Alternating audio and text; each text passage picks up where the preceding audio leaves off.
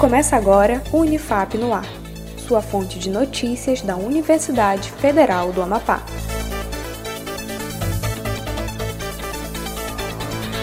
Olá, eu sou Iago Fonseca. Você está ouvindo o Unifap no Ar. Acompanhe as notícias, iniciativas e ações comunitárias da Unifap. Vamos aos destaques. Auxílio Emergencial PROEAC.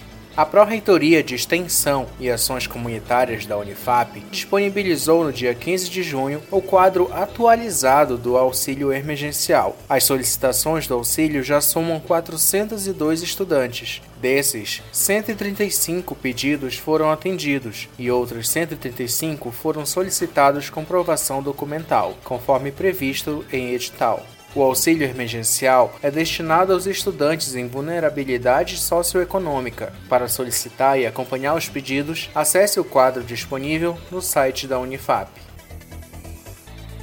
Inscrições abertas para bolsas de iniciação científica. Estão abertas as inscrições nos programas de Bolsa de Iniciação Científica, o PIBIC CNPq e PROBIC da Unifap. As bolsas têm como finalidade despertar a vocação científica e incentivar talentos entre estudantes de graduação. As inscrições seguem até o dia 5 de julho. Para outras informações, acesse o site da Unifap em unifap.br. Anote agora a dica do dia. Nessa quarentena, aproveite para colocar as leituras em dia. O livro 1984 de George Orwell é um dos romances distópicos mais influentes do século XX. Lançada poucos meses antes da morte do autor, é uma obra que ainda se impõe como uma poderosa reflexão ficcional sobre a essência de qualquer forma de poder totalitário.